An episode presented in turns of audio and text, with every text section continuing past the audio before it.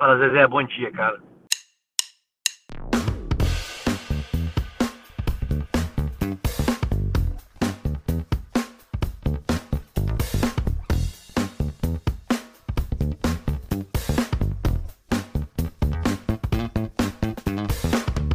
Fala Zezé, bom dia, cara. Estamos começando o vigésimo episódio dessa saga maravilhosa chamada o podcast mais querido do sul do Brasil.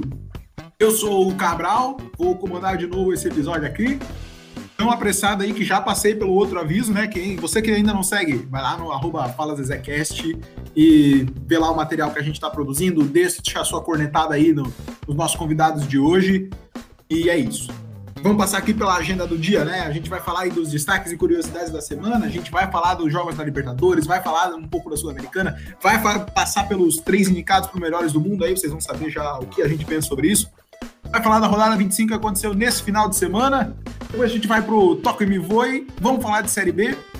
Vamos passar pelo quadro Quem é que sobe para falar se é justo ou não o Neymar tá fora do top 3. Fica aqui, você vai descobrir a opinião da galera que tá aqui hoje. Vamos passar pelos nossos palpites maravilhosos, inclusive da Champions League, que o sorteio saiu hoje. Para você que está ouvindo na terça, saiu ontem, beleza? E depois a gente partir para finalização, agradecimento e aquela coisa. Vou chamar a mesa aqui agora. Vou começar por quem já teve aqui, que deve já estar tá acostumado, a não ser que ele fica meio nervoso, cara. Vou começar então chamando aí o atleticano mais querido de Santa Catarina, Estecanela. Seja bem-vindo novamente, cara. Fala, meus queridos. Muito boa noite. É, obrigado novamente pelo convite. E começando pelo disclaimer, não sou analista de valores imobiliários. Tudo que falo reflete única e exclusivamente minha opinião, não sendo documentação de compras ou vendas de ativo. Não se esqueçam de me seguir nas redes sociais, Twitter, arroba e no Instagram, Lucas Estecanela. então fica aqui já o, toda a introdução do nosso amigo Lucas Estecanela. Eu ia chamar por segundo o nosso amigo Lucas Furlaneto, que daqui a pouco deve estar aqui. A hora que ele chegar, a gente para para apresentar ele. E vou chamar agora os dois novatos também, a maior mesa que Fala Zezé já viu no, no, sul do mundo. Maior, mas nem tanto, porque senão o nosso próximo convidado não alcança nela. Juan, vem pra cá e deixa sua boa noite aí pra galera. Fala, ouvintes do Fala Zezé. É, bom, queria agradecer primeiramente né, o convite do nosso grande amigo Cabral, a minha primeira participação no podcast. É, queria saudar os meus amigos que estão participando aqui hoje também. E espero poder demonstrar né, todo o meu conhecimento e a bagagem sobre o futebol aqui hoje. Quero aproveitar também mandar um grande amigo, né, um grande abraço para o meu amigo vascaíno, Jean. Dizer que infelizmente ele pipocou, né? Ele não está aqui hoje presente para a gente debater sobre futebol. Coisa que só ele acha que entende, né? Mas, mas tudo certo. Vamos para cima. Segue o baile. Nosso amigo Jean hoje, assim como em todas as quartas que o Flamengo ganha, tá fazendo serão lá na Chus. Um forte abraço aí pra galera da Chus que nos ouve. Vamos também agora chamar o cara que a gente ia tirar do grupo ano passado, mas brincadeira. Não é brincadeira, porque é verdade.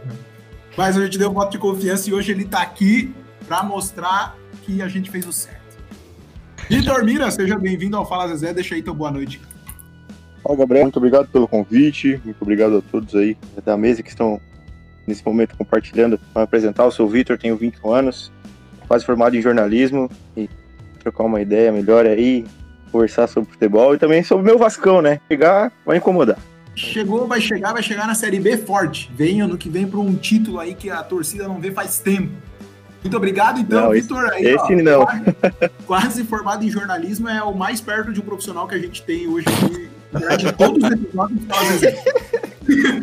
Eu vou chamar agora ele que chegou, galera. Eu falei que ele tava chegando, mas chegou. O nosso falso 10. Rapaziada, Furlaneto aí na voz. Isso aí, beleza? Natural. E passamos. Passamos dessa parte de apresentação aí. Toca o bongo aí, editor, que a gente vai entrar nas curiosidades dessa semana aí pra gente debater.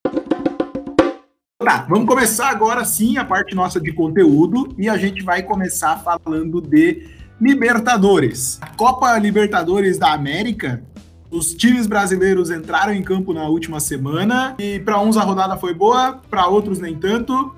E mas não teve ninguém com rodada ruim, né? Ah, não, teve sim, o Inter que caiu.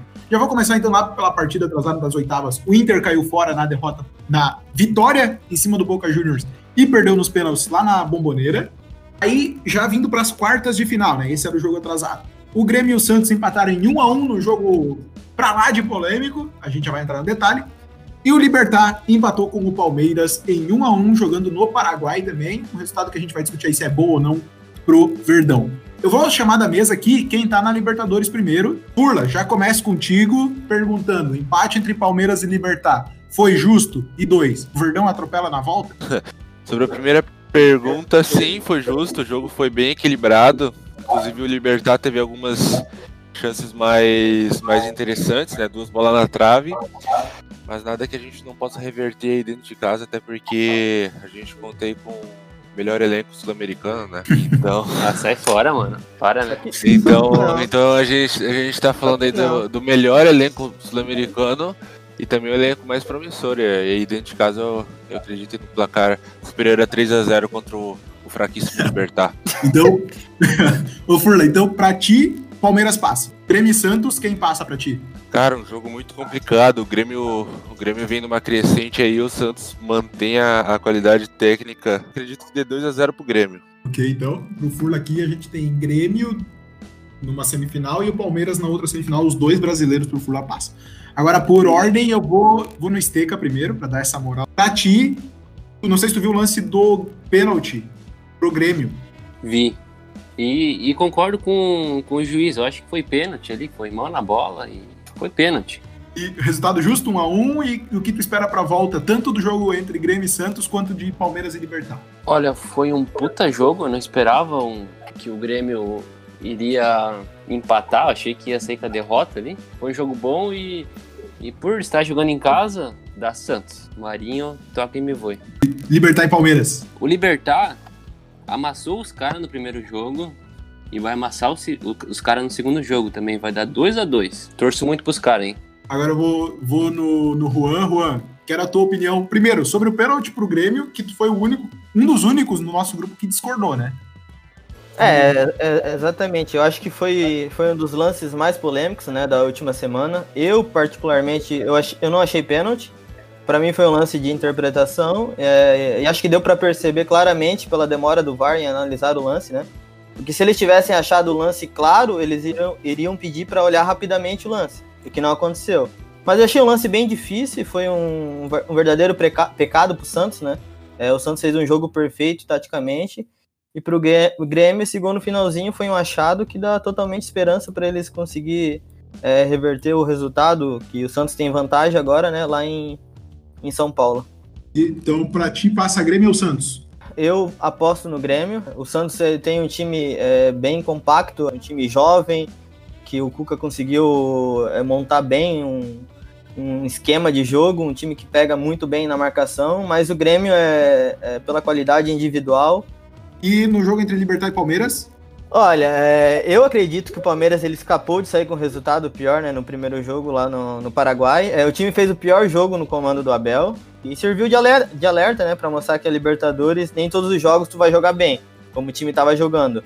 O resultado foi bom para o Palmeiras, porque mesmo com desempenho ruim conseguiu um empate importante. E eu acho que o Palmeiras passa com tranquilidade no jogo de volta. Agora eu vou fechar com o Vitor. Vitor, eu quero primeiro teu comentário sobre a queda do Inter. Não sei se tu acompanhou esse jogo, esse jogo, a queda nos pênaltis do Inter. Um resultado que para mim surpreendente vencer lá na Bomboneira. E depois o teu panorama sobre quem passa nos dois jogos restantes dos brasileiros. O Inter teve a oportunidade de fazer. E é aquela cena, quem não faz, se bobear, leva. E eu levar para os pênaltis. E numa infelicidade do Peglo, que o com 18 anos bateu um pênalti, bomboneira aquela pressão toda. Assim. É, pênalti é isso aí. A luta fez um jogo, mas na, na questão dos outros jogos, eu acho que vai ser Grêmio e Santos, vai ser um baita de um jogo para acompanhar. Jogo de empate aí com. Eu acho que vai empate até pênalti, bobear, né? Nessa, nessa, nessa fase aí da, do jogo. E no jogo do Palmeiras, Palmeiras vai passar em cima do Libertar. 0, 4 a 0, fora o baile. Fica aqui então a cravada de goleada do Vitor no, no jogo da, do Palmeiras e Libertar. O Cabral, se tu me permite aproveitar, completar um pouco o resultado do Inter, eu acho que foi uma, uma queda muito dura do Inter, né? Quem acompanhou o jogo viu que o time fez, fez uma, como o Vitor falou, uma ótima partida e não, não merecia mesmo ser desclassificado. É, desde a saída do Kudê, praticamente é, está dando tudo errado pro Inter. A escolha do Abel foi uma péssima escolha, né?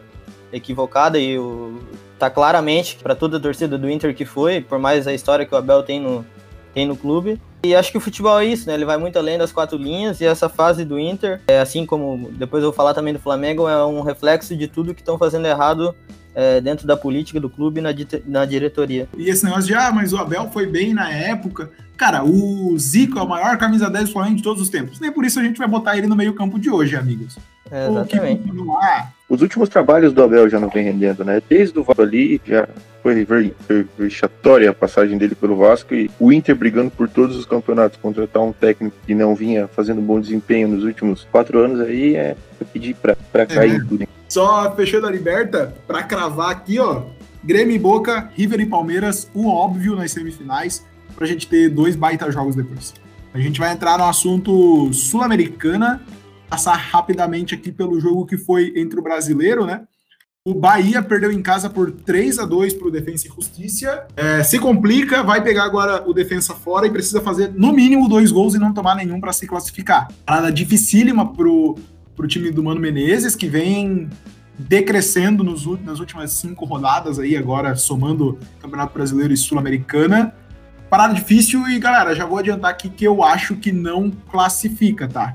Alguém tem uma opinião diferente disso ou é isso mesmo? O Bahia fica pelo caminho agora? Eu acho que foi isso mesmo. Foi um, foi um jogo louco, né? Uma, uma arbitragem muito fraca. Bem é, Cheio de VAR, né? Ele, ele acabou revertendo todas as decisões que ele olhou no VAR, além de toda a demora para análise. E é isso aí, o Bahia ele, ele vive uma fase péssima dentro e fora de campo, mas apesar disso, o time, quem viu o jogo, o time jogou bem, teve a posse de bola, perdeu bastante gol, eu acho que é, é, é bem possível que o time esteja eliminado mesmo, mas eu não descarto que, que de repente ele possa, até porque o defensa não é um time, é, defensivamente ele é muito fraco, né? Então eu acho que não tá tão tão propício para o Bahia cair fora assim. Eu acho que tá, tá em aberto. Tu acha a defesa deles fraca? Eu acho muito fraca. É, mas o, Alguém... o Bahia tem que fazer 2 a 0 né? 1 a 0 nem da Bahia. É, isso. Qualificado. Eu acho, eu acho difícil aí. Acho que o Bahia cai, não, pensando, vai ser difícil e 2x0 aí vai ser difícil reverter. Fazer 2x0 lá na Argentina é. Acho que o Bahia passa sim, tranquilamente. Olha isso, velho. Opinião diferente. Opinião diferente. Cara, assim. Mas eu acho mesmo, o time do Bahia é um, um time bem competente, né? É, tanto é que jogou esse final de semana com o Palmeiras e tomou só 3 a 0 tá tranquilo. E vocês viram também essa semana aqui o, o torcedor cobrando o Gilberto no aeroporto, jogando pipoca nele. Esteca, tá certo isso? Tem que cobrar o jogador mesmo? O cara tá ganhando para isso, não tá correspondendo no campo, ele precisa ser cobrado, né? É, é que ele é o artilheiro do time, inclusive artilheiro da Sul-Americana. Acho que todo jogador pode ser cobrado, mas eu sou da, da seguinte opinião, que todo protesto e manifestação eles são válidos, né? Porém, sem violência. E acho que o torcedor ali arremessando pipoca não, não foi muito agradável. É, o Gilberto também ele acabou exagerando um pouco respondendo, né? Mas a fase é difícil, né? Então nem sempre é fácil manter o controle, até pro próprio Gilberto, pro próprio torcedor. É, cobrar é uma coisa, cobrar é, tudo bem. Mas não foi cobrança, foi, foi uma humilhação.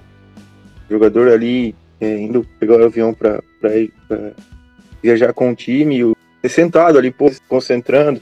É, eu chegar um cara pipoca ali, é... o cara não vai ter sangue de barata, né? Não, total. Sangue de barata demais o cara ia ter que ter ali para aceitar, né? É, fica aqui, Gilberto, toda a nossa crítica você que não dominou uma pipoca para mostrar que tu é diferenciado. Exatamente, o Falcão é o maior da história do futsal porque ele fez isso. Agora o Gilberto é quem? Passando aqui então sobre o assunto, eu, eu tô total com o Vitor. O cara tem, tinha que ter muito sangue de barata para ficar aceitando aquilo ali, o cara jogando e xingando o cara com outros filmando, tá maluco. Vamos entrar agora no assunto que o, o Furla gosta para fechar o nosso giro da semana. Furla, definição do top 3 melhores do mundo desse ano. E saiu lá Lewandowski, Messi e Cristiano Ronaldo. Quero começar com a tua opinião de que justo ou não esse trio? Escolher o, o trio melhor do mundo é muito subjetivo, né? Até porque os, os jogadores não, não jogam na, na mesma liga. Por exemplo, hoje o, o melhor jogador do mundo, né? Para mim também o melhor jogador da história é o Lionel Messi, na minha opinião. Mas ele não tem uma equipe que te propicia as finais ali da, da Champions League que te possibilita aí a, a avançar e, e, ser mais ter mais, mais chance de conquistar esse título. E coisa que o Lewandowski tem, todo um time atrás dele que propiciou ele a, a, a conquistar esse. Ele vai conquistar, né? O título de melhor, melhor, melhor jogador do mundo. Para mim, o trio seria, é, em função de futebol, seria em primeiro lugar Messi, segundo lugar Neymar, em terceiro lugar é, a gente colocaria ali o De Bruyne, mas como a gente sabe que nem sempre o futebol aplicado não, o que acontece é Lewandowski, Messi e Cristiano Ronaldo. Vou chamar agora o Juan para dar a opinião dele sobre esses, esses três. Juan, para ti, Messi e Cristiano Ronaldo deveriam estar lá mesmo, porque eu acho que o Lewandowski é indiscutível, né? Não, o Leva é indiscutível. Eu até concordo com, com o argumento que o, o, nosso amigo Furla ele, ele mencionou, mas acho que o, o futebol é um contexto, né, de, de tanto da parte individual como a parte de, de equipe, né? Não dá só pra gente considerar a parte individu, individual. Então eu acho que Neymar ele poderia sim ter ficado entre, entre os três. Ele acabou levando o PSG para a final da Liga dos Campeões. E apesar de ele ter perdido bastante jogos, dos três que foram indicados, acho que ele merecia sim estar presente. É, acredito que o título que não veio da Liga dos Campeões pesou, né? Especialmente porque é, ele não teve uma boa atuação na, na, semifinal, na final, e ele acabou não brilhando, né? Mas uh, o grande favorito para o prêmio é o Leva. Eu acho que também o De Bruyne ele deveria estar, ou o Cristiano Ronaldo, é, um desses três, o Neymar seria o segundo.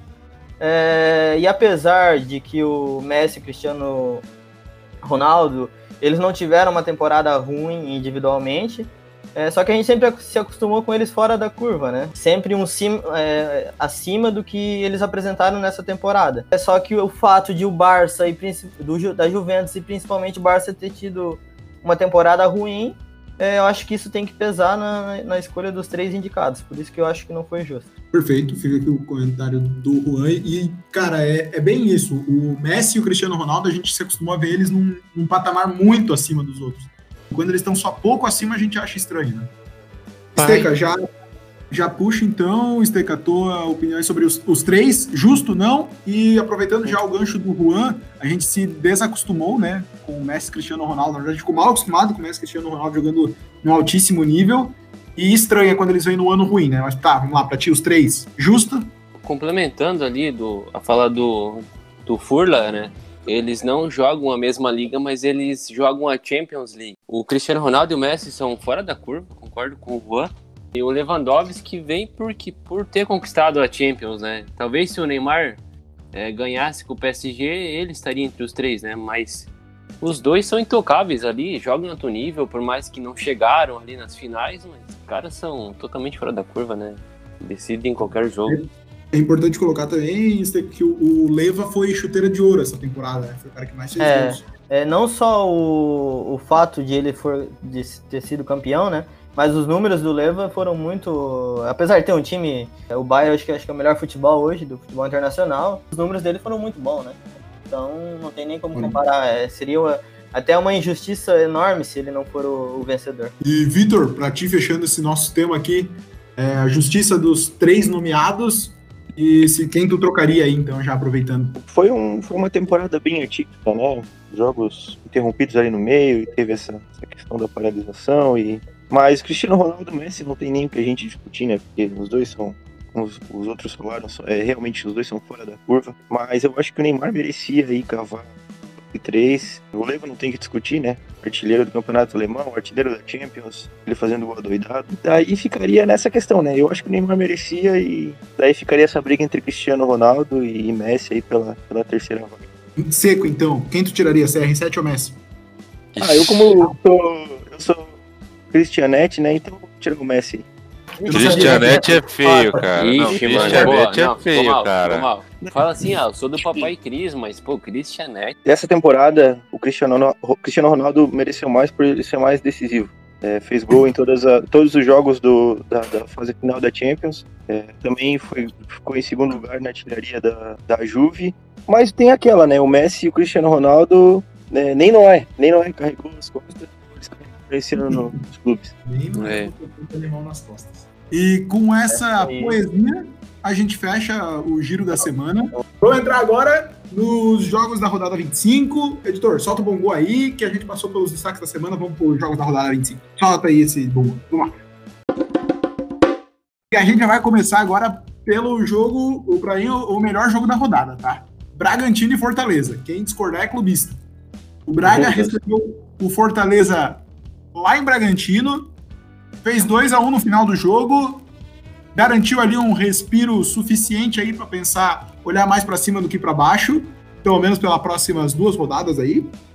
E é isso aí. O Lucas, Luan Cândido, desculpa, fez 1 a 0 pro time do Bragantino. Na verdade, foi um gol contra do Carlinhos. O Luan Cândido subiu, desviou na cabeça do Carlinhos. Gritou de um, num pênalti, pra mim, meio polêmico. Se vocês viram aí, alguém pode comentar se foi ou não. Pra mim, não foi, tá? Foi bem nada a ver esse pênalti do Liger. Tam- E- Também achei que não foi. Eu achei que É. foi. Beleza. Tu nem, tu nem viu, Certeza? Não vi, não vi. No fim do jogo, entrou o Tony Anderson no lugar do Claudinho, um chiado porque tiraram o Claudinho, o Tony Anderson entrou e resolveu. 2 a 1 pro Braga, se afasta ali do rebaixamento e o Fortaleza continua ali no meio da tabela, mas também já olhando um pouco mais para baixo. Eu também concordo aí com a torcida do, do Bragantino, que botaram o Tony Anderson, devia ter botado o Bochecha, daí ficava Claudinho Bochecha em. Você Ah, não tem você que já viu a música do Claudinho Bochecha? Não, canta aí, canta aí. Amigos, eu quero que vocês digam se tiverem uma opinião formada ou não. Vocês, como torcedores do Bragantino, ficariam putos com a troca de identidade deles? Que eles jogaram de vermelho de novo esse jogo, né? E não tem Cara, nada a ver com o. Bragantino. Ah, cara, os Bragantino nem tem torcida, cara. Então, nem tem o que discutir, cara. Tem que aceitar e tem patrocínio que paga pra isso. O Só, importante só, é. só pra lembrar, o Bragantino tem mais torcida que o Atlético Paranaense. E- Cara, e daí, cara? A gente é maior que vocês, cara. Futebol sem Tá, bola. pô. Na próxima, só vou se não tiver bagunça. É, eu também não venho. Isso eu não posso prometer. Ô, Vitor, eu vou te chamar pra dizer, cara, se viesse um patrocinador hoje no Jack, comprasse o Jack, trocasse a identidade, trocasse o escudo, tu ia ficar feliz, bicho? Jamais. Isso aí é loucura. Não troca, não troca não. Não Se levasse pra Série A, com certeza. O Jack? Mas não ia mais ser o time. Trocar o Não, não, não, a não, não, não, não, não. Daí, Jamais. Pra quem não viu o jogo, o Bragantino amassou o Fortaleza, amassou no primeiro e no segundo tempo. O Fortaleza deu sorte que arrumou um pênalti ali e equilibrou o jogo. Aí no final o Tony Anderson decidiu, fez 2 a 1 vitória mais que merecida pro time de Bragança. Pra passar desse jogo aqui, pra não dizer assim, ah, esqueceram de falar do jogo. Não esquecemos. Tem bagunça, mas tem conteúdo também. Porque a gente vai entrar agora em, no jogo dos Atléticos. O Atlético Mineiro venceu o Atlético Paranaense na Baixada. O Keno perdeu mais um pênalti e o Santos pegou mais um pênalti. É, eu discordo, né? O, é, o Santos que pagou o pênalti, não o Keno que perdeu. Mas é que o Keno perdeu alguns pênaltis já nesse brasileiro e o Santos pega altos pênaltis também. Então, assim, mas eu, eu concordo contigo que é muito mais mérito do goleiro do que demérito do batedor. Mas depois disso, Eduardo Vargas, com assistência do Keno, fez 1 a 0 Depois ainda teve mais um gol do Atlético que foi anulado pelo VAR. De bom do Atlético do Paraná. Foi só uma bola no travessão do Nicão e mais nada. O Atlético, Atlético não chegou e o Atlético Mineiro perdeu o pênalti. Teve um gol anulado pelo VAR, fez o gol, venceu 1 a 0 Pra mim, justo, mas eu quero ouvir Ste Canela. Então, o Atlético começou pressionando bem, mas não conseguiu fazer o gol. O Santos teve o mérito de, de pegar o pênalti ali. Acabamos levando o gol, mas a gente ganhou lá de 2 a 0 Ou seja, a gente, com saldo de gols, é, passaria de fase se fosse numa final da Libertadores. Meu Deus. Então, segue o jogo. Eu acho que foi um, é, foi um resultado normal, né? O time do Atlético tá brigando na parte de baixo, o, o Atlético do Paraná, né? O Mineiro é, tá brigando na parte de cima. O time do Atlético Paranense é muito mais na base Cara, do abafa. é, Não, não, é um time. Não é, Atlético Paranaense, cara. não é, não é É um time. Atlético. Ah, entendi. Não é um time ruim, é um time que é um time mal treinado. Não surpreendeu o resultado, apesar do Atlético ser forte em casa. E acho que até isso que vai livrar o Atlético do rebaixamento, porque ele é muito forte em casa. é mal treinado mesmo. É, o Atlético não teve planejamento, o próprio Petralha assumiu isso. Eu acho que vai se manter no máximo uma Sul-Americana ali, cara. Eu acho muito, muito interessante aí. As duas equipes são duas equipes boas. é, cada um com suas limitações, né? Principalmente o Atlético Paranaense aí que briga para Atlético. ficar na Série A. A, a saída do, do Renato Kaiser e não ter entrado um Renato Skoll ficou complicado, né? Mas, mas tá pra vir Entrou o Renato Pizzoli? Heineken. Ah, da- aí, aí o cara pode pensar numa Libertadores, se vir uma Heinekenzinha. É o maior Atlético. Como tu falou, pela, pela posição, o Atlético Mineiro era o favorito e prevaleceu em campo e saiu com três pontos. Próximo jogo, para alegria do, do, do nosso lado palmeirense da bancada, a gente vai falar de Palmeiras e Bahia. O Verdão Hum. engrenou, matou o jogo no primeiro tempo. William. Hum, Rafael Veiga e Rony, 3 a 0 Depois tirou o pé para dar uma segurada aí pro Bahia. Cara, a gente já botou aqui nos últimos programas baita elogios pro time do Abel Ferreira, o Juan já falou no começo também. E, cara, 3 a 0 Palmeiras cresceu. Furlan, quero te ouvir sobre o jogo. E pegou um Bahia já fragilizado por tudo que a gente comentou antes, mas mesmo assim o Palmeiras é, se impôs, não, não tem nada a ver com isso e venceu e venceu bem, Furlan, tá contigo. É, o Bahia fez uma excelente partida, né? Taticamente foi uma das melhores partidas do Bahia enfrentando um Palmeiras aí super poderoso. E pelo, pelo por outro lado, o Palmeiras é, teve um péssimo resultado aí, era para pelo menos ter um, dado em 6 a 0 né, nessa equipe, pela diferença aí de, de qualidade. O que prevaleceu aí é somente o Cristiano Roni, Ronialdo, que vem fazendo a diferença, craque, né, nos últimos 10 nos últimos 10 jogos é, quatro gols, duas assistências é, é, algo muito, muito interessante. Tá fazendo valer os 25 milhões. Negativo. Se foi um resultado normal, o time do Palmeiras realmente é, é tá muito ajeitado. O Abel conseguiu colocar em ordem o time, ajeitar principalmente. E dizem que a... técnico não faz diferença, né? É, exatamente. A defesa é, eu acho que o que vai atrapalhar o Palmeiras no Brasileirão é que ele tá na Copa do Brasil, na Libertadores ainda, então vai ter que dar uma poupada. Acho que ele não vai brigar pelo, pelo brasileiro, mas pela Libertadores e Copa do Brasil, acho que, acho que ele vai brigar. O que pode atrapalhar é talvez o ego, né? Como o nosso querido palmeirense Furla ali demonstrou um, totalmente um. Ego? É, é exatamente, né? Ele não sabe o que é.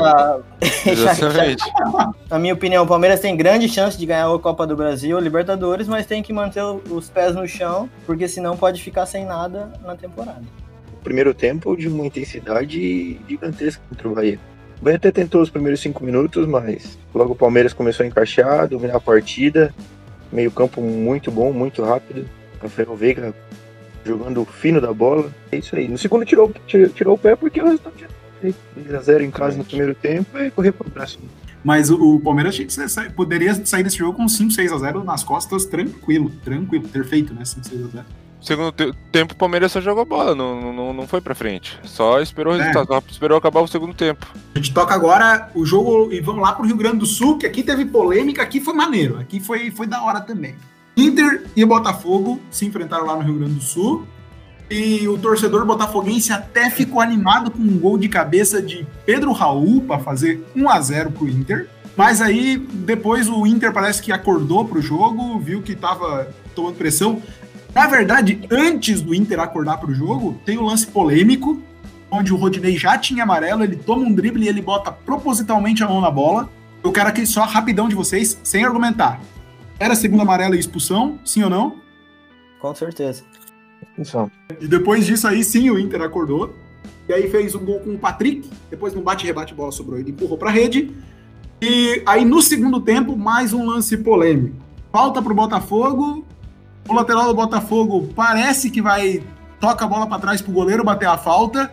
Ao mesmo tempo, o atacante do Inter entende que ele já tinha cobrado a falta, pegou a bola, bateu e fez o gol o juiz de costas, todos os dois times de costas, com exceção do Yuri Alberto, que fez o gol. O juiz vai, olha no VAR, considera que o Kevin, lateral, sim tinha batido já a falta e gol legal pro Inter e segue. Vou pedir de novo a opinião de vocês, um de cada vez, vou começar com o Juan. Juan, gol legal? Não, gol legal, gol legal. Vitor, pra ti, gol legal, normal ou o juiz vacilou? Displicência total do daquele jeito ali, né? O atacante só aproveitou, foi rápido, malandro, né? Decretando só como é, como é essa coisa aqui é o Botafogo. Também ficou legal. Eu acho que ele não teve a intenção de cobrar a falta, mas é, a bola estava no, no, no, ambiente da falta e bola parada, ele só não teve atenção. Ou seja, foi burro. Gol legal. Gol legal. Esteca? Foi gol legal. É, pra mim também foi gol legal. No começo eu achei que não, que o juiz tinha vacilado, mas depois não. Quem vacilou foi o Kevin. O Kevin, que errou, é o mesmo cara que rodadas atrás ele chutou uma bola na própria cara e fez um gol contra. Juan, agora eu te chamo aí só pra dar o panorama do jogo. Vitória do Inter, que depois é a primeira vitória do Inter com o Abel no comando. Enquanto isso, o Botafogo se afundou e virou o último colocado ao término da rodada, porque o Goiás empatou com o Grêmio. É, foi um jogo muito fraco, tecnicamente. Acho que a arbitragem chamou mais atenção do que o próprio jogo. É uma arbitragem confusa. Mas voltando para o jogo, é... foi a primeira vitória né, do Inter, como tu falou, do Abel Braga. Mas acho que de positivo para o Inter só os três pontos mesmo, porque o time jogou mal e sofreu para ganhar de um Botafogo que vinha de é, seis resultados negativos, se eu não me engano. E no Botafogo eu não consigo enxergar muito poder de reação para o time, por mais que o técnico agora ele voltou da Covid, só se ele dá uma chacoalhada geral no elenco mesmo, porque o elenco parece estar entregue já. E além disso, a, a péssima fase não colabora, né? É, como no gol ridículo que eles tomaram.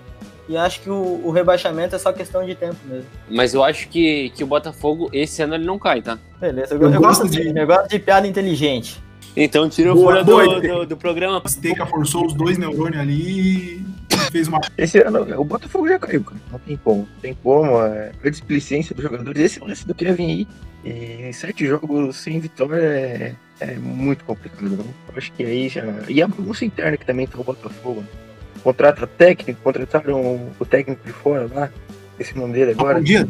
É, o Ramon Dias. É, falou que vinha treinar, mandou o filho treinar pegou Covid, simplesmente mandaram o técnico sem estrear. Daí contrataram o Boca, a primeira rodada já pegou Covid. Meu Deus. É uma beleza. Não. Esse, esse, ano, não, esse, essa temporada não tem como escapar do rebaixamento. Não, o Botafogo atingiu a marca de incríveis cinco técnicos na temporada, sendo que nesse ano nós tivemos dois meses de futebol parado por Covid. Verdade. E não demonstra nenhum poder de reação, né? São, são jogos aí que tu vê o Botafogo já abatido, perde em casa para time que tá disputando ali na parte de baixo e não tem aquele jogador que diferença. É, um jogador que poderia ajudar seria o Bruno Nazário, né? Que, que tava bem ali na, um pouco antes da pandemia no, no estadual, né? Mas Sim, agora o cara apagou total, né? Até o Honda, é. cara, bem abaixo das expectativas. O Honda parece completamente desanimado já, né? Assim como boa parte do elenco do time. Tava jogando, acho que se eu não me engano, segunda divisão do México tava, já não, tá, já não veio com, com um currículo muito, muito interessante. O cara, o cara só veio pra veio sugar o dinheiro né? do Botafogo, é. Não, dinheiro que nem tem, né? Ele e o Calu, também. o Campos. E vamos agora então entrar no jogo da rodada entre Ceará e Atlético Goianiense. Um jogo ruim no primeiro tempo, um segundo tempo bem movimentado. Não sei se vocês viram o, o primeiro gol do, do Ceará, um, um gol que eu não, não lembro quem foi o cara que roubou a bola na defesa, arrancou, cara, tabelou, saiu na cara do goleiro e perdeu o gol. Aí a bola na sobra vem o Léo Chu, chuta de fora e faz o gol pro Ceará. Ali a torcida do Ceará já tava assim, opa, mais uma vitória, vamos a 35, encostamos no G8. E aí, cara, deu tudo errado. 33 do segundo tempo, um pênalti que foi pênalti sim, em cima do, do atacante do Atlético Goianiense, do Zé Roberto, que o goleiro do Atlético Goianiense bateu e fez. E aí, no final do jogo, o Robertson, se eu não me engano, esse Robertson é aquele que era do Grêmio, uma cara de tempo atrás. Ele foi e virou o jogo para o Atlético Goianiense já no, aos 44, né? Então, sem chance para o Ceará reverter o placar. O Atlético Goianiense que vinha mal das pernas e consegue dar um respiro, né? Cara, o Ceará, o Ceará depende muito do, do Vina, né? Quando ele não joga, parece que o time o time sente, tanto a parte técnica do Vina, que ele é, ele é diferenciado, é, o time sente a falta nele, acho que de, de tranquilidade, e da própria parte técnica, né? Que ele chama responsabilidade. É um time que vai brigar, acho que pelo meio da tabela. O Atlético Goianiense está sendo uma surpresa, mas o, desde que o Marcelo Cabo voltou, ele consegue montar um time bem compacto, ele tem a confiança, né, por ter já feito ótimos trabalhos no Atlético. Então ele monta um time bem com, compacto, é bem de marcação no meio de campo, de saída rápida, é, mas vai ficar nesse meio de tabela e acredito que não vai correr risco de rebaixamento. E acredito que os dois times no ano que vem, se manter a base que tem hoje, podem fazer um campeonato seria surpreendente na próxima temporada. Esse ano aí é, é continuar ali no meio da tabela, garantir umas vaguinhas da Sul-Americana e pensar no ano que vem. Vamos para o jogo mais morno da rodada: Goiás e Grêmio. O Goiás segurou a pressão do Grêmio, teve lance polêmico, a gente vai comentar, e ficou no 0 a 0 ali mesmo, né? No começo do jogo ali, o Goiás até no primeiro lance do jogo já, não sei se vocês acompanharam, o Ariel Cabral, eu gosto porque é um nome bonito, quase guardou, mas depois o primeiro tempo inverteu-se, né? o Grêmio fechou com quase 70% de, de posse de bola, amassou o Goiás, mas não conseguiu fazer o gol. No segundo tempo, o Goiás voltou melhor, teve mais chances, finalizou mais que o Grêmio. O lance mesmo, para mim, que definiu o jogo é um pênalti não marcado em cima do Gustavo Henrique. Eu acho que daria ali a vitória para o Grêmio, possivelmente. 0 a 0 no placar, o Grêmio foca agora na Libertadores. O Goiás, depois de muito tempo, deixa a última posição. O resumo do jogo é esse. Vitor, vou te chamar agora aí para dar um panorama aí também desse jogo. Se tu acompanha. O jogo foi difícil de, ter, de acompanhar. Sofrível. É, primeiro tempo, mas foi um empate bem sem graça, assim. O Grêmio muito melhor no primeiro tempo, muito superior. Faltou aquele último passe, né? Aquele passe de melhor qualidade para encaixar. É, chegou com uma bola do Churim, quase que o PP alcança e consegue abrir o placar. Mas também um campo muito pesado, muito encharcado. E também com, a pouca criatividade do Goiás, culminou para esse empate sem graça, né? E para o Goiás foi ótimo, né? Empatou em casa com, com um time, time que tá brigando lá no, na parte de cima. Saiu, do, saiu do, da lanterna e busca dias melhores aí no Campeonato Brasileiro. E depois teve o pênalti. Não sei se tu viu esse lance pra ti, pênalti ou não? Eu não vi o pênalti, não vi o pênalti, porque eu acho que daí eu já tinha desligado, porque olha, e, como eu falei. Não. Ô, Juan, diz aí, então tu viu o lance pra ti, pênalti ou não? Não, eu vi o pênalti. é, Foi muito pênalti, né? Foi muito, foi ridículo até. E como o Vitor falou, foi um resultado péssimo pro Grêmio, né? Até porque o Grêmio ele não poupou todos os jogadores. O Goiás foi, foi um perdido, né? Conseguiu, conseguiu um pontinho que ajudou o time a sair da última posição. E o Grêmio, infelizmente, ele sente muita falta do, do Jean-Pierre, né? Acho que boa, é, bom, jo bom jogo pro Goiás é três pontos, cara. Os caras tão caíram praticamente, né? circunstâncias, né? Que pelas circunstâncias de jogo, o Grêmio passou. é, de quatro resultados que o, o Goiás não perde. Então, assim, é, se a gente considerar é, que foi con- contra um time da parte de cima, que é muito su- superior tecni- tecnicamente, não foi um resultado ruim. Como o Cabral falou, é complicado, é muito difícil a situação, é oito pontos. O time é muito limitado, mas vamos ver os, os próximos capítulos, né? Ah, o Goiás é um, um forte candidato a não cair, não. O Goiás é, é um time aí que nos últimos quatro jogos tem duas vitórias dois empates. Voltou a jogar bem. É, eu acho que o- dos, do- dos três times ali, Curitiba, Goiás e Botafogo, o Goiás é o que tem mais chance de permanecer. Sim, concordo, até porque ele passou o último, né? O, o Goiás estava com 12 pontos, mano, há quatro rodadas atrás. É que o difícil é que tá a oito pontos de sair. E quem tá ali em cima é Atlético Paranaense, Sport e Bahia, com 28 no caso. Cara, ma- mas isso, isso é, é consequência. Ele tem que ir subindo, ele tem que fazer o dele, não tem que se preocupar com os outros. É, não, nisso tem razão. Pela primeira vez eu concordo com o Fur. Vamos entrar então no jogo de domingo às quatro. O Flamengo recebeu o Santos no Maraca e fez a sua parte. Pegou um Santos desmontado? Pegou. Mas foi uma vitória importante para o Flamengo recuperar a confiança.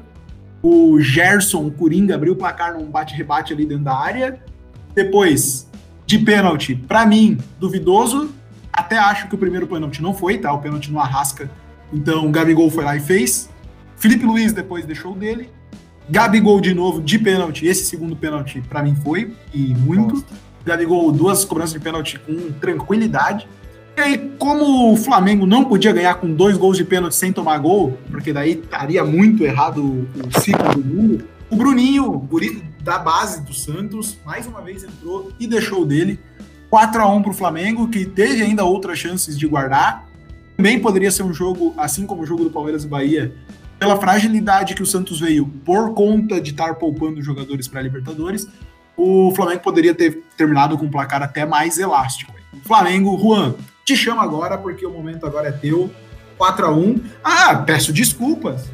Gabriel esqueceu completamente disso aqui. Editor, solta o mal do Beni aí pra gente não perder o costume.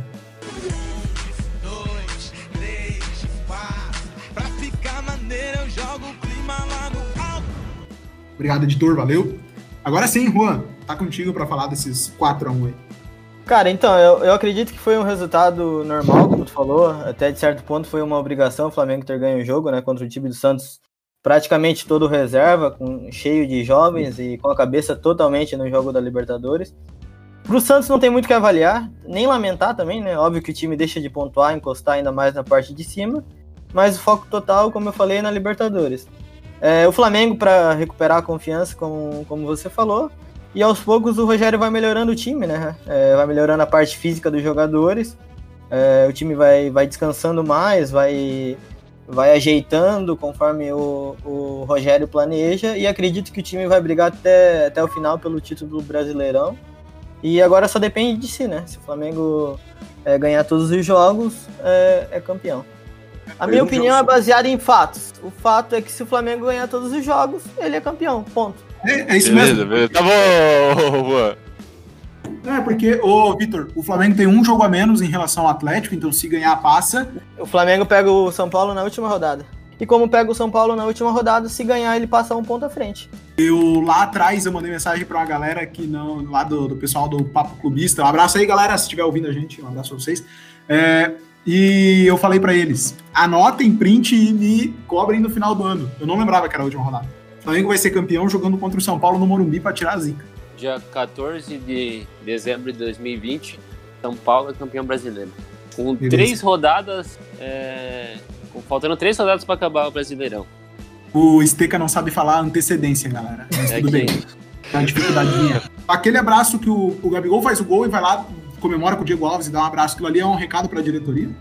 Cara, sem dúvida, é um recado para a diretoria. É, e acho que assim, é que o Ga- o Gabigol ele tem muita personalidade, né? Então ele demonstrou que acho que vários jogadores do Flamengo é, e até a própria torcida, né, é, querem demonstrar que é que é a importância do Diego Alves para o time, né? É, e acho que como eu falei do Inter, o Flamengo também ele tá numa crise política, é, muita gente envolvida. E, mas mesmo assim, eu acho que essa pressão do- dos próprios jogadores, porque é, os jogadores do Flamengo são muito unidos, Ah, então eu é acho verdade. que isso, isso vai, vai dar resultado. E eu ainda acredito que o Diego Alves vai, vai permanecer, né? A gente vai entrar agora no jogo entre. no clássico, né? No jogo mais esperado dessa rodada, acredito eu, tanto pelos torcedores dos dois times, quanto pela galera que tá zicando também. Corinthians enfrentou o São Paulo na Neoquímica Arena, no famoso Itaquerão, e venceu o jogo, fez 1 a 0 para alegria de todo mundo que estava acompanhando esse jogo. Talvez não pro Furla. Furla, tu torcendo esse jogo pro Corinthians ou pro São Paulo? Corinthians, com certeza. Ah, beleza. Não, só pra galera, todo mundo entender aqui que todo mundo tava torcendo pro Corinthians derrubar o São Paulo. Ah, não, talvez só não o, o Esteca. Esteca. Somos de São Paulo também. Eu tava torcendo pro São Paulo, cara. Ficou bem claro aqui que, é claro, os dois que não têm chance de título torceram pro São Paulo. É. Matematicamente, se o Atlético ganhar todas as partidas, igual o Russ fez a comparação com o Flamengo, a gente também é campeão. Uhum, tá bom. 1x0 pro Corinthians. Gol de Otero, depois de não sei quanto tempo sem um gol. É Otero, cara. Ah, desculpa, é que é o meu sotaque, né? O, pra mim, o destaque desse jogo negativo, óbvio, é o gol que o Camacho perde, né? O Thiago Volpe tenta sair driblando, perde a bola pro Casares, o Camacho fica ele, 7 km e meio de gol aberto e ele bate pra fora. 1 a 0 comemoração da galera, deu uma segurada no São Paulo, que não perdia há 17 jogos no Campeonato Brasileiro. E o Corinthians, que não sei, acho que não ganhava uns 17 também, porque ano sofrido pra esse time.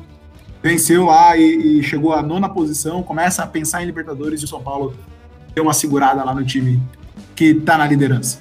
Furla, vou te chamar pra comentar esse jogo. Corinthians e São Paulo, 1x0 Timão, tá contigo agora. Ah, cara, é, o jogo foi muito. É clássico, é clássico, né? Mas nem sempre é vice-versa. Na noite de domingo, da Neoquímica Arena, pela 25 rodada do Campeonato Brasileiro, o Corinthians ele encarou o conhecido majestoso, Eu não acredito, agora que eu. Agora que eu tô vendo. o Chotero. O líder, o líder São Paulo ele perdeu justamente por não ter tratado o jogo com a Cara. mesma importância. Tu tá lendo, cara? Agora que eu vi, é o texto do Globo Esporte. Ah, não dá, não dá. Mas eu, eu acho interessante ali que são, são 13 jogos em Taquera, o Corinthians, né? Com 10 vitórias alvinegras e, 10 e 3 empates do, do Corinthians com o São Paulo.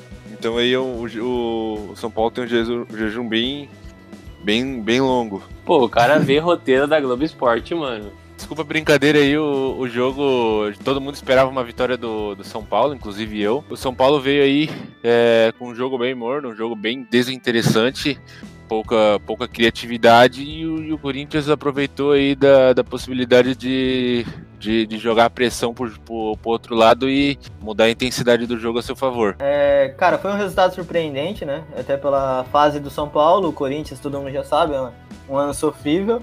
É, mas acho que o grande mérito do jogo foi o. Quem teve o grande mérito foi o Wagner Mancini, porque ele estudou muito bem o São Paulo, é, montou um esquema tático é, que o São Paulo tem dificuldade para jogar contra. E foi um resultado surpreendente que foi bom para todo mundo da parte de cima, né? E o Corinthians é isso aí, tá? Eu acho que não vai brigar pela Libertadores, até porque seria é sofrível, né? Ver o Corinthians na Libertadores com um time tão é, horrível de ver assistir. Seca, pra ti então, vamos entrar no, no game do teu rival. Também no domingo à noite, ali, 6h15, Sport recebeu o Coritiba.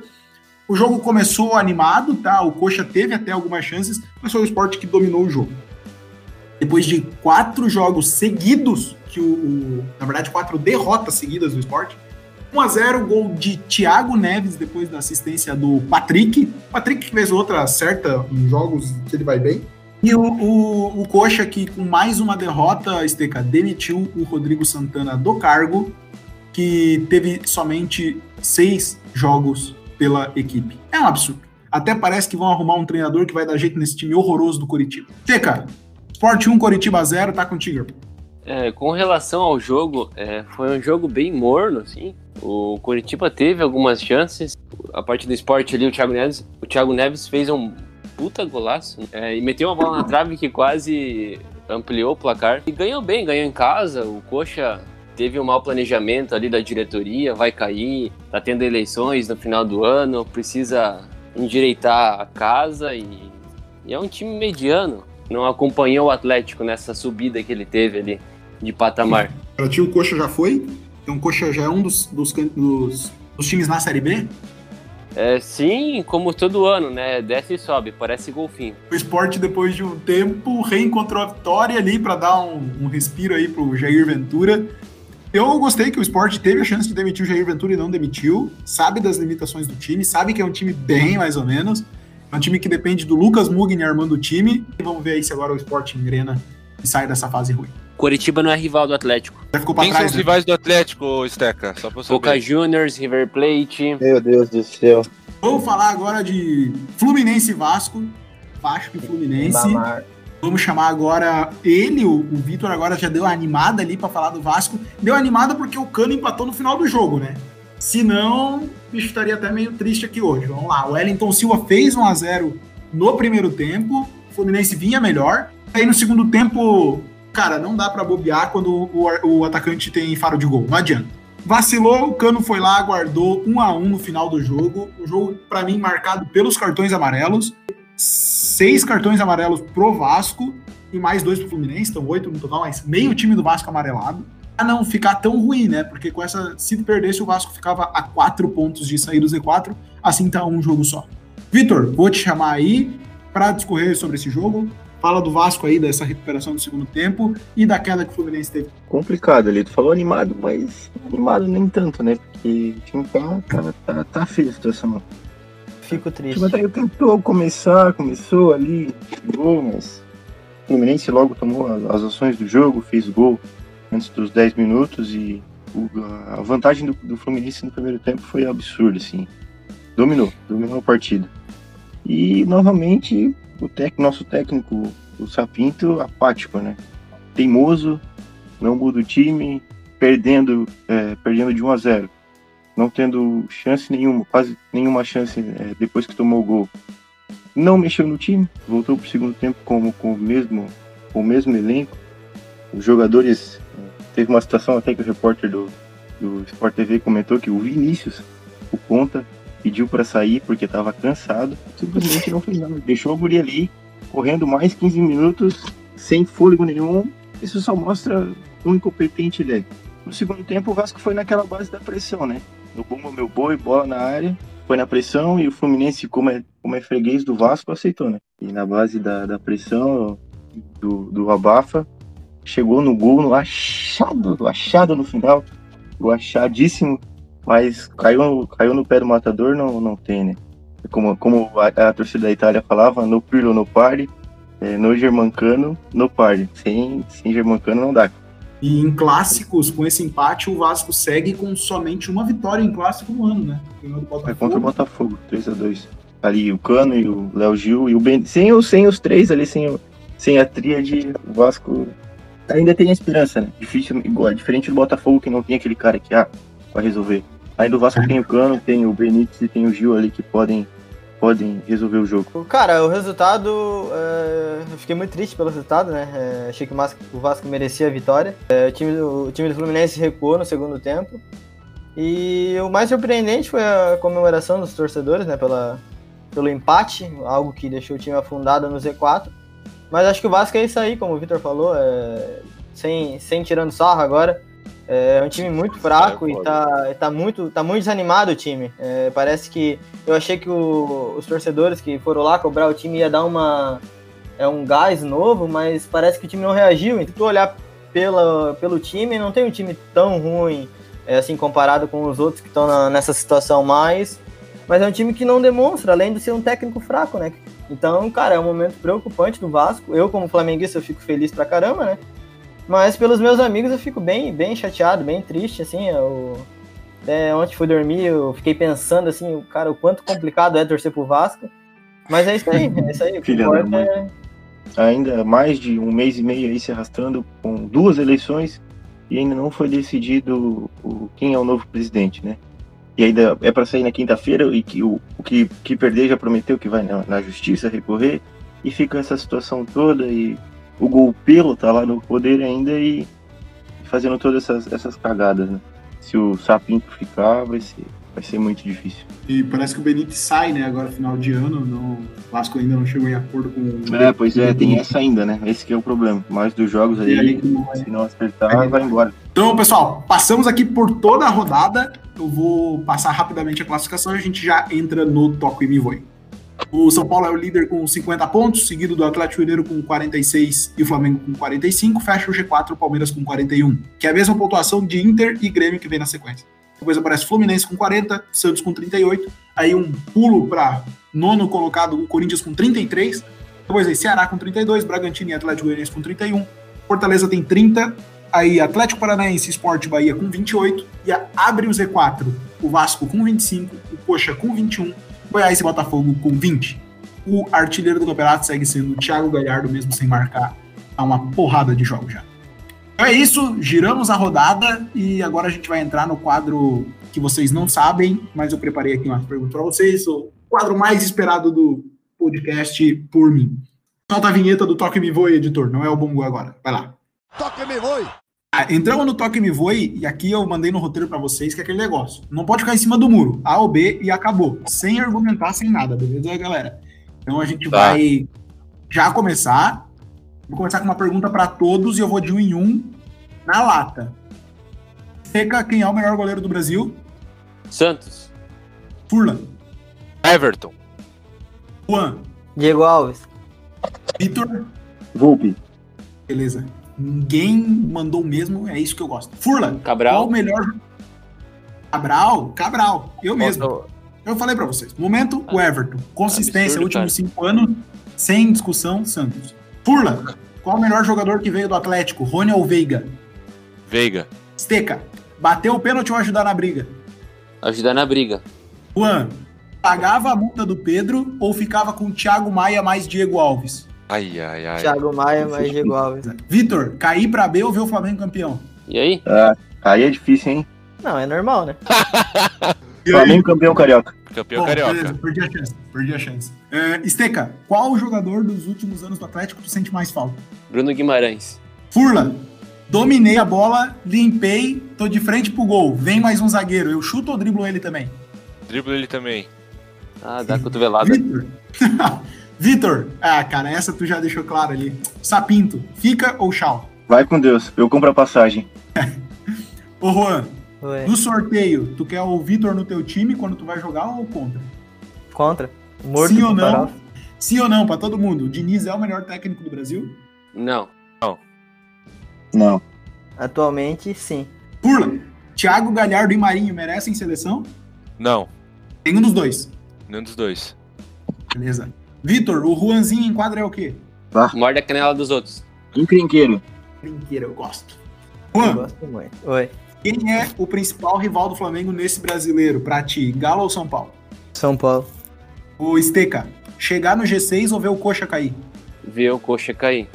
Ô Juan, volto pra ti. Tu pode trocar um jogador do Flamengo em um do Palmeiras. Quem seria a troca? Gustavo Henrique no Gustavo Gomes. Demorou pra falar isso, hein? É, se ele trocaria o Gustavo Henrique ou o Léo Pereira, ficou na dúvida. Ô, Vitor, se tu não fosse vascaíno, tu ia ser o quê? Acho que eu seria feliz. Ah, genial. Essa aí, essa aí, olha, ganhei a noite. Noite. Genial. É bom, é bom ser vascaíno, mas é loucura. O vascaíno é, é maluco. Eu acho que muitos flamenguistas não aguentariam torcer para o Vasco. Essa tem que ir pra chamada inicial ali. Ô, Esteca, quem é o maior clube do Sudeste? Cara, Vasco? Neymar, CR7 e Messi, em ordem. Momento, Neymar. Não, Messi, Neymar, C7. É, Um em um. momento da tua cabeça. Pra fechar. Vitor, vou começar contigo. Campeões brasileiros, Copa do Brasil e Libertadores desse ano. Vai lá. São Paulo campeão brasileiro, Palmeiras campeão da Libertadores, Palmeiras campeão da Copa do Brasil. Beleza? Furla. Concordo com os três. São Paulo, Palmeiras, Palmeiras. Esteca. É, Libertadores é o Libertar, Copa do Brasil, América Mineiro e Brasileirão Atlético. E Juan, pra ti? Flamengo campeão brasileiro, é, Palmeiras campeão da Copa do Brasil e River Plate campeão da Libertadores. Eu vou chegar na, na aposta do Juan. Exatamente igual também. Flamengo, Palmeiras e River Plate. É, só voltando ali, eu acho que o campeão da Libertadores foi definido nessa chave das oitavas ali. River Plate Atlético. Eu vou mudar minha opinião em relação ao Libertad, porque eu queria só dar uma cornetada no furo. Beleza, então. Eu, eu acho que o Boca chega também. O Boca, o Boca tem grande chance de chegar. Principalmente acho que- essa situação do, do Maradona aí, a Comebol, É, do jeito que O favorece é os argentinos, pode, é pode que- incomodar. Então aqui, esse foi o nosso Toca Me Voe. Depois você também, eu vou abrir lá no nosso Instagram para você comentar quem vai ser o campeão dos três. Beleza? Só acaba lá em fevereiro. Mas tudo bem. Passamos aqui o Toca Me Voe. Hora de entrar na Série B pelo nosso roteiro aqui, editor. Então solta aí o nosso bongô. Esteca, eu sei que o teu horário estourou, então vamos entrar no, no Toca Me Voe. No, na Série B já sem o Esteca. Esteca, se quiser já deixar teu tchau, deixa aí teu tchau. Já caiu. Gol Atlético. Vamos tocar! Vamos pra Série B. A Série B nessa rodada aí também movimentou já no meio da semana, movimentou final de semana. A gente vai passar pelos jogos do final de semana e pela classificação, e aí depois eu abro para caso alguém tenha um destaque, beleza? O Operário empatou com o Sampaio Correia em 1x1. O CSA fez 2x1 no Oeste. A Ponte perdeu em casa para o Havaí por 2x1. O Vitória perdeu em casa pro Cruzeiro por 1x0, olha o Cruzeiro aí. O Figueira ganhou do Cuiabá por 1x0. O América Mineiro bateu no Paraná também por 1x0. Todo mundo ganhou de 1x0 nessa rodada. Confiança também perdeu por 1x0 pro time do Juventude. A Chape fez 3x2 no CRB, um jogo bem movimentado. A Chape abriu 2x0, o CRB empatou e a Chape é, desempatou no final do jogo. O Botafogo de São Paulo empatou com o Náutico em 1x1. E o Brasil de Pelotas fez 3x1 no Guarani ontem à noite. Já tivemos um jogo, na verdade tá tendo um jogo agora, que é o Operário ganhando da Ponte Preta por 1x0. Vou passar na classificação aqui e aí vou abrir para os destaques de vocês, tá? A Chape é líder com 57, seguido por América Mineiro 53, Juventude 46, Sampaio Corrêa 45. Na briga ali mais perto, CSA e Cuiabá com 44. Depois aí, Havaí, Guarani, Ponte Preta e Confiança. Pira com Cruzeiro, Operário, Brasil de Pelotas e CRB. Aí em 15 vem o Vitória com 33, 16 o Figueira com 31, que passou o Paraná e entrou no Z4 com 29, o Náutico tem 28, depois Botafogo de São Paulo 24 e o Oeste Lanterna já na Série C com 16. O artilheiro da Série B é o Caio Dantas do Sampaio Correia. Agora sim, amigos, destaques da Série B, quem tem pode soltar. Ah, eu acho que quem devia falar da, da Série B é o Vitor, pra ele já se acostumando com os adversários. Mas tu tem experiência lá também, pô. Já passou por lá. Campeão duas vezes, aliás. Meus amigos, se vocês permitirem, então, como eu nunca participei da Série B, eu acho que eu não vou comentar daí, tá? Beleza? Quem nunca jogou não precisa. Comentando, eu acho que a parte de cima ali, a Chapecoense e a América estão bem encaminhados. É, é só manter a- é, o nível que eles estão jogando, que é, que é bem superior. Se manter a consistência, tem praticamente, ao meu ponto de vista, são estão praticamente na Série A já. É, até a própria parte de baixo ali tem duas vagas ali do Náutico e Paraná. O Náutico agora tá numa arrancada. O Paraná tá numa tá perdendo bastante jogos, os últimos jogos. O Figueirense também ganhou o último jogo muito importante. Então acho que tá tanto a parte de as duas vagas a, do Z4 e as duas do G4 estão bem abertas. Eu acho que os próximos três, quatro jogos ali, é, mais claramente é, é, as projeções que a gente vai ter para tanto para subir para a Série A como cair para a Série C. Vitor, algum comentário sobre Série B? Cara, eu acho que a Chapecoense e o América já já estão credenciados Série A, já subiram. Chapecoense, aliás, vai ser campeão. E ali, essa briga pelas duas vagas tá uma briga de foice no escuro, né? Como o falou, até o Cruzeiro tem chance, mas os próximos três confrontos do Cruzeiro vai ser bem complicado. Porque pega o CSA, que hoje é o quinto, pega o Havaí, que é o sétimo, e pega a Ponte, que é o nono. seja os três que estão na frente, né? E joga duas, duas fora de casa. Lá na zona, na zona da degola, eu acho que ali o Figueirense vai voltar pro, pro, pro Z4 e o Paraná escapa. Fica Oeste, Botafogo, Náutico e Figueirense. Burla, algum comentário sobre a Série B? Além... Ah, cara, os dois aí, o- os dois participantes já falaram bastante do que, do que é a Série B, né? Eu acho que o Sampaio Correia é, vai vir forte para subir para a Série A. E eu, na verdade, eu acho que esses quatro mesmo aí vão, vão subir. Chapecoense, América Mineiro, Juventude e Sampaio. Boa. Aí também é outro negócio que a gente tem que abrir no Fala do Zé lá, quem sobe da Série B. É isso, time. Bora. Vamos tocar adiante, então. Então, galera, passamos aqui no nosso, na nossa Série B. Hoje a gente não vai ter quem é que sobe. E até já fica aqui, pintou agora na cabeça. Vale mesmo manter? Não sei. Depois vou abrir lá uma caixa de perguntas no Instagram para os ouvintes aí. Quem quer que o quem é que sobe continue ou não. Porque se a gente substitui tudo por Toca em Vivo. Beleza? Vamos tocar então para a hora dos nossos palpites maravilhosos, a hora que só se fala em outra coisa. E a gente vai começar com o Campeonato Brasileiro para dar uma folguinha para vocês aí, porque é mais tranquilo. Depois a gente vai entrar na Champions League que tem foi realizado o sorteio hoje. Beleza? Vamos passar aqui na 26 rodada que já começa nessa quarta-feira, já para brigar ali com o Libertadores na audiência. Vou passar para vocês três só quem ganha, tá, pessoal? Quem ganha? Juan, São Paulo ou Atlético Mineiro? Atlético. Furlan, Empate. Vitor? São Paulo. Beleza, um em cada. Furla, Atlético Goianiense e Fluminense. Fluminense. Vitor? Fluminense. Atlético Goianiense. Agora eu começo com o Vitor para Esporte e Grêmio, já no sábado daí. Grêmio goleada. Furla, Empate. 0x0. Juan? Empate. Juan, começa contigo então para Inter e Palmeiras. Empate. Empate. Furla, Palmeiras, né? tinha até dúvida nessa. Furla, já começa contigo, Coxa e Botafogo. Empate. Juan, Coxa. Vitor? Empate. Vitor, já vem então para Vasco e Santos. Vasco. 3 a 0 Furla Santos. e Juan?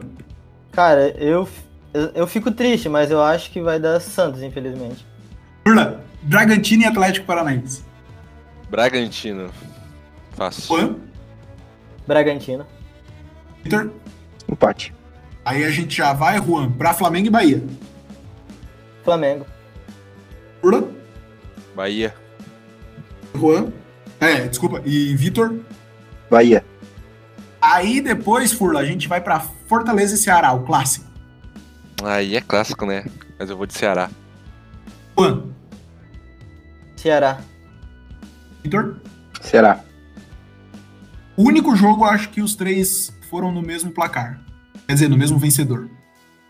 E aí a gente vai fechar com Corinthians e Goiás. Vitor, começa contigo. Corinthians. Juan Alô? Empate. e Furla. Goiás. Tá, chutamos aqui agora e agora a gente vai para os chutes aí mais ousados da semana. É, vocês estão aí com a tabela aberta? Sim ou não? Da... Sim, sim. Sim. Beleza. Eu vou ler aqui quem vai, quem são os jogos e aí eu vou chamar um de cada vez para vocês dizerem os oito classificados, beleza? Ok. Fechou. falar aqui os confrontos que foram sorteados hoje da Champions League, então ficou Borussia Mönchengladbach e Manchester City, Lazio e Bayern de Munique, Atlético de Madrid e Chelsea, RB Leipzig e Liverpool, Porto e Juventus, Barcelona e PSG, Sevilha e Dortmund e Atalanta e Real Madrid. Vou começar com o Vitor. Vitor, os oito classificados para as quartas de final. City. Bayern de Munique. Chelsea. Liverpool. Juventus. PSG. Dortmund e Atalanta. Ai. Beleza? Juan, City. Bayern. Chelsea. Liverpool. Porto. PSG. Borussia. Atalanta. Beleza. Vocês só foram divergentes, tu e o, o Vitor, em Porto e Juventus. E eu fecho com o Furlan. Furlan, os oito que passam. Manchester City, o Bayern de Munique, também temos Atlético de Madrid nas quartas, Liverpool, Juventus, PSG do querido Neymar, Borussia Dortmund e também o Real Madrid pelo peso da camisa. Passando aqui os palpites, vamos entrar nos nossos agradecimentos agora para fechar o nosso programa, editor. Põe um golzinho para nós ir pro, pro final. Bom, galera, fechamos mais um, o vigésimo programa, cara. São quatro meses já. Quero agradecer a todo mundo que está ouvindo, porque a gente bateu essa semana mil ouvintes no total. Isso aí dá uma média de quase 60 ouvintes por programa. Cara, para quatro meses isso é bastante coisa, tá? É 250 ouvintes por mês. Então valeu aí a todo mundo que ouviu. Obrigado. E lembrando que isso é só quem chega, começa o programa e termina o programa. Então valeu, obrigado a todos. Agora sim, vamos pro fim. Vou chamar aqui os nossos convidados para se despedir. Musiquinha do Falar Zezé subindo. Vou começar com o Vitor. Vitor, deixa eu tratar breve aí e é isso aí. Pô, obrigado pelo convite, Cabral, mais uma vez. Muito, muito massa participar aqui desse programa com vocês. As boas risadas, bons comentários. E fico aí aberto a, a novos convites e novamente muito obrigado aí pela. Ah, pô, com certeza já fica ligado aí que logo a gente vai convidar de novo. No começo do ano que vem aí a gente vai vir com umas novas propostas, então com certeza pintará. Juan, Tamo junto. tamo junto. Bom, eu queria agradecer, né, é, a todos os ouvintes que são, é, chegaram até aqui o final. É, agradecer ao Cabral, né, foi um prazer inenarrável é, estar presente aqui hoje. Espero que de todo o conhecimento que eu sobre futebol que eu, que eu pude compartilhar aqui hoje, que eu receba mais convites para estar presente. E um forte abraço a todos e a gente se vê por aí. Boa, Juan, e fecho com ele, o Furla, Lucas Furlatóis. Lucas, Furlo, deixa aí teu até breve. Até breve, galera.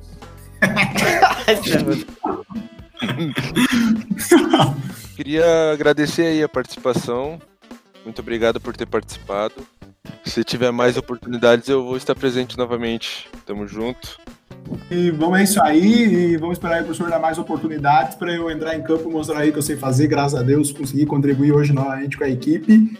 E agora eu ouvi aí o que ele tem que falar, que quarta-feira já tem um jogo muito difícil de novo. Obrigado a todos! Sobe aí, musiquinha. Acabou. Valeu, pessoal. Ah, novidade. Aqui, ó, de última hora que o Gabriel lembrou. Quinta-feira a gente vai ter um episódio, hein? Quinta-feira. Pra diminuir o tempo do Fala Zezé, a gente vai fazer um quinta e um segundo. O editor vai se ferrar, mas ele tá de férias agora. Beleza? Valeu, galera. Agora sim, acabou. Valeu, Sobe aí. tchau. Valeu, cara. Abraço.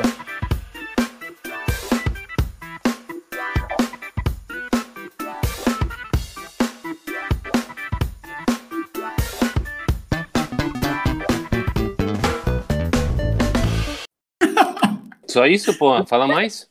Mas eu não, Não, sei o que falar, mano. Tá bom, tá bom. Eu adorei. Tem que ser natural, porra, bora.